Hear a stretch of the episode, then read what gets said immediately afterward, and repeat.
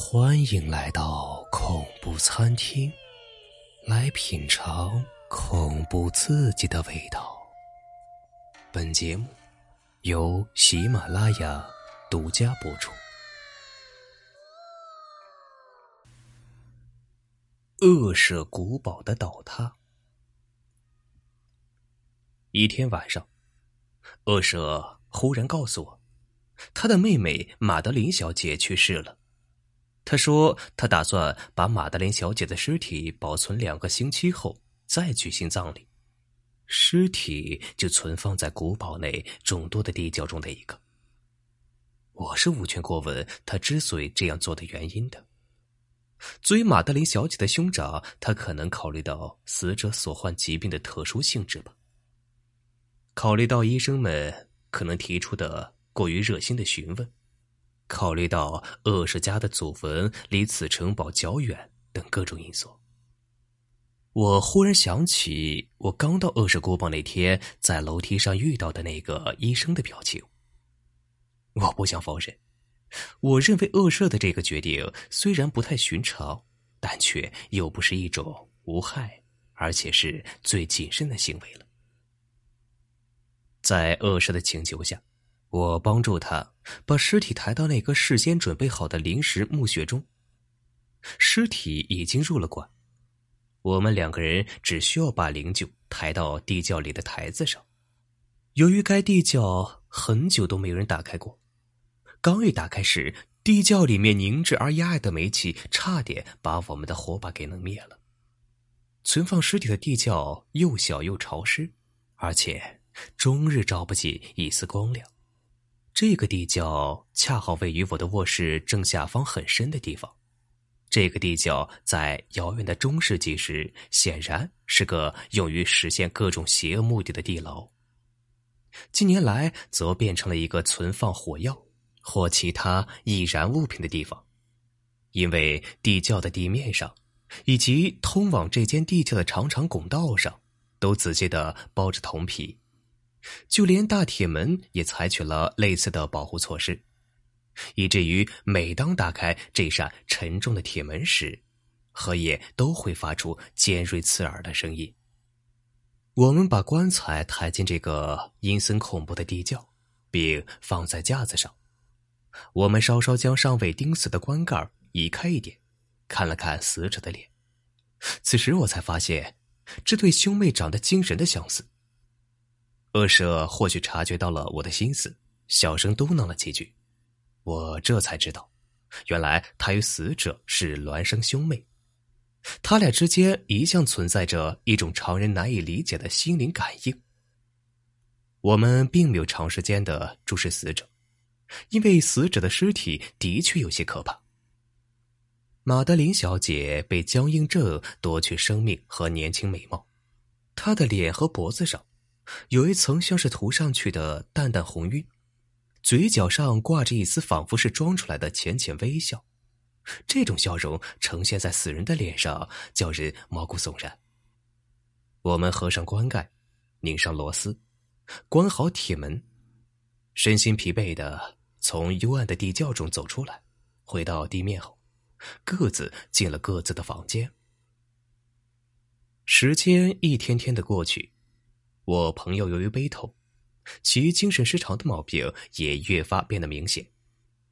他一改日常起居习惯和平常的爱好，整天漫无目的的从一个房间走到另一个房间，脚步匆匆而且慌乱。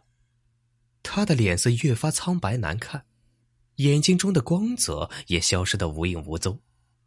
他以前的那种清脆的嗓音，现在也听不见了。他的声音颤抖的很厉害，仿佛心中极为恐惧似的。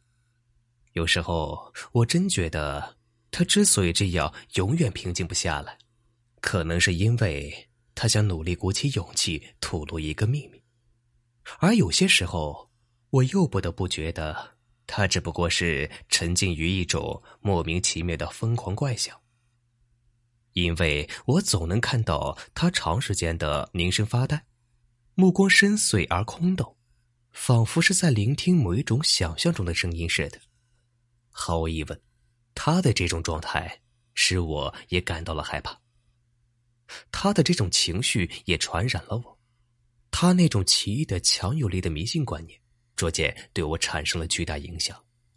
特别是在把马德琳小姐放进地窖之后的第七天或是第八天的深夜，我就寝时尤其强烈的体验到了这种影响。看着时间一点一滴的流走，我却怎么也睡不着。我努力的从笼罩在心里的紧张中寻找自己的理智。我极力说服自己，我所体验到的一切只不过是我身边的环境所致。房间里那令人压抑的家具、破旧的窗帘，还有阵阵微风沿着地窖游走，弄得床罩摆来摆去。但是我的所有努力都是白费力气，无缘无故的恐慌，不知不觉的遍布我的全身。我拼命喘息。试图压住这种恐慌，我坐起来，靠在枕头上，全神贯注的向房间的黑暗中望去，并仔细聆听着。我不知道自己到底为什么会这样，但绝不是本能的驱使。在暴风雨的间歇声中，我听到一种低沉难辨的声响，隔好长一段时间响那么一下。我分辨不出这声音究竟是从哪发出的，我心中顿时升起了一种无法名状的恐惧感，简直无法承受。我连忙穿上衣服，在房间里踱来踱去，想以此使自己摆脱所陷入的可怕情绪。在这种状态中踱了几个来回后，不远处楼梯上的灯光突然引起了我的注意，有人。正提着灯上楼，是恶人。不一会儿，他就轻轻的叩响了我的房门，手里拎着一盏灯走了进来。他的脸色与平时一样惨白，然而他的目光却流露出一种近似疯狂的兴奋，举手投足间都透出了一种无法克制的歇斯底里的劲头。他的样子让我大吃一惊，但是。不管他现在是什么样，也总比平时那种让我受不了的离群所居的孤独样要好。我甚至还很喜欢他现在的，我甚至还很喜欢他现在的表情，这也不失为一种解脱。你还没看见吗？我默默的盯着他审视了一番后，他突然说道：“你刚才还没看到吧？”待在这别动，你会看见的。他一面说着，一面小心的掩上提灯，匆匆走到了一扇窗户前，不顾外面的暴风雨，一把将窗户推开。一阵狂风吹进来，差点把我们刮倒。外面的黑夜中风雨交加，既令人感到可怖，又让人惊叹它的美丽壮观。古堡附近正有一股旋风在凝聚强大的风力，因为此时可以观测到频繁而猛烈的风向变化。天幕上乌云低垂，低的几乎要压在古堡的塔楼上。旋风起时，滚滚的乌云以迅雷不及掩耳之势从四面八方迅速聚集，相互猛烈的撞击，凝聚成一大片。如此厚重浓密的乌云遮住了天上的月亮和星星，没有一丝光亮。但是那大团大团的乌云以及我们周围的一切物体，却在那笼罩于古堡的水蒸气的映衬下，发出一种幽暗的、不自然的光亮。别看了，你不应该看这个。我浑身颤抖着对恶神说道。我硬把他从窗口拉到了座位旁边。这些让你痴迷的景象，只不过是一种常见的大气放电现象，或者也许是水塘里产生的瘴气所致。把窗户关上吧，天很凉，对你的身体不好。这有一本你最喜欢的传奇小说，我来念给你听。咱们就这样一起来打发这个可怕的夜晚。我信手拿起了这本书。不过，刚才我说这是恶社最喜欢的书，其实只不过是一时的戏言，绝非事实。因为说句实在话，此书文字粗俗，语言冗长，情节缺乏想象力，根本不合我朋友的高雅情趣。然而此时我手头只有这本书，我寄希望于能够通过我这种愚蠢的朗读，使他感到一种宽慰，不要再让他现在的情绪加剧他的抑郁症。假如我能看到他极为专注、极为快活的听我念每一个字，或者至少是在听我读书，我会很高兴的达成自己的愿望。我读到了这个故事中最家喻户晓的一段。埃特尔雷德举起权杖，朝巨龙的脑袋砸下，巨龙轰然倒下，口喷毒气，发出嘶哑刺耳的叫声。这声音是那样刺耳难听。埃特尔雷德不得不用手捂住耳朵，即使这样也挡不住这种他以前从未听过的可怕声音。读到这里，我忽然停下，心中充满了惊异，因为此时我听到了一种低沉又遥远，还带了几分嘶哑的尖叫声。这声音与我刚才在书中读到的巨龙的叫声如出一辙。当这极为奇异的巧合再次出现时，我一下子就被涌上心头的千头万绪弄晕了头。但最强烈的感觉还是惊奇和极度恐惧。尽管如此，我还是尽量克制自己，没有在我这位敏感且善于观察的朋友面前表现出激动的情绪来。我不敢肯定我的朋友是否也注意到了这种声音。不过这会儿，他的神态和举止倒发生了奇怪的变化。他原来坐在我的对面，现在却是慢慢转动椅子，干脆面向房门，这样我就只能看到他的侧面。只见他的嘴唇一个劲的哆嗦，好像是默默的嘟囔着什么。他的头已经低垂至胸前，我知道他并没有睡着。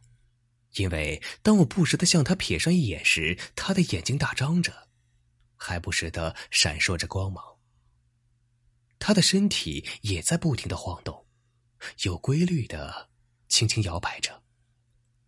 我迅速的观察这一切之后，又开始浪起，又开始读起了那本书。勇士除掉巨龙之后，他搬开巨龙的尸体，清理了前面的道路。大步流星的沿着银地板向悬着铜盾的墙壁走去，还未等他走到墙跟前，铜盾便掉了下去，掉在地上，发出咣啷的巨响。我的话音未落，就听见一阵咣啷的金属落地声，同时还伴有沉闷的回声，就好像沉重的铜盾真的落在银地板上一样。我被这空旷。而响亮的金属落地声吓了一跳，条件反射的噌的一下站起身，但是恶社却像是什么都没有发生似的，仍然轻轻的摇来摇去。我跑到他坐的地方，只见他两眼直直的发呆，脸上的表情紧紧绷着，像是一尊石像。但是当我把手放在他肩上时，却发现他浑身都在发抖。他的唇角浮现出一抹病态般的微笑，还不停的低声嘟囔着什么，就好像没有意识到我的存在。我凑到他嘴边，终于听出了他那可怕的话语：“没听见吗？是的，我听见了，我早就听见了，很长时间，很长时间了。”我早就听见了，可我不敢。我真是个可怜虫，我不敢说。咱们把他活活的放进了棺材。我不是说过我的感觉特别敏锐吗？现在我来告诉你，他开始在棺材里轻轻动弹的时候，我就听见了。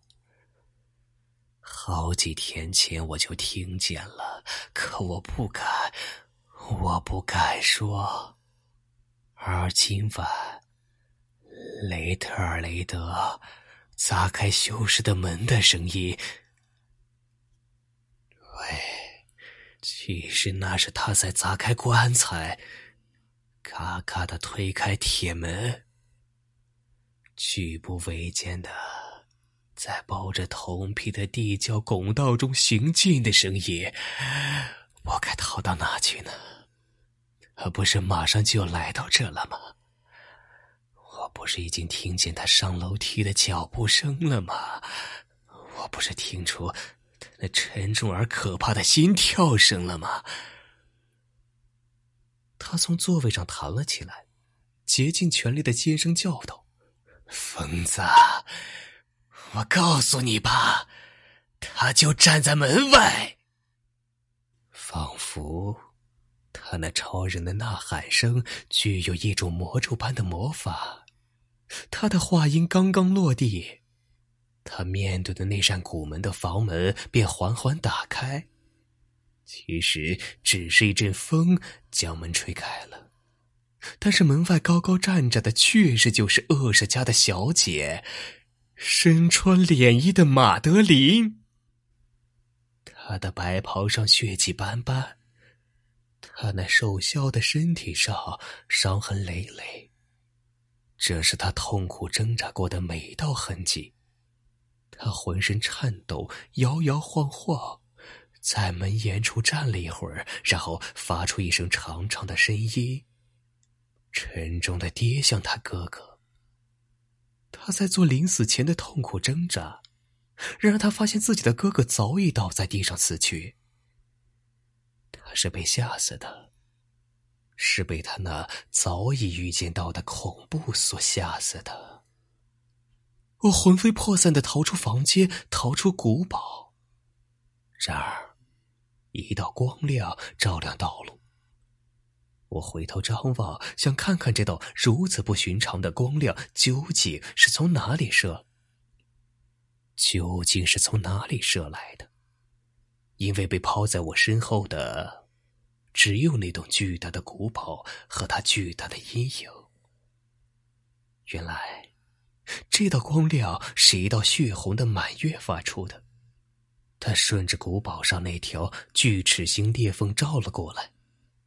我曾经说过，这条裂缝从古堡的屋顶一直裂到地基，只是当初还没有那么显眼。我眼看着这条裂缝越裂越大。紧接着，一股旋风呼啸而过，我只觉得天旋地转，顿时，巨大的恶蛇古堡轰然倒塌，发出轰隆隆的巨响。我脚下那幽深的湖水也逐渐恢复了平静，深深的湖水无声的吞噬了恶蛇古堡的碎石烂瓦。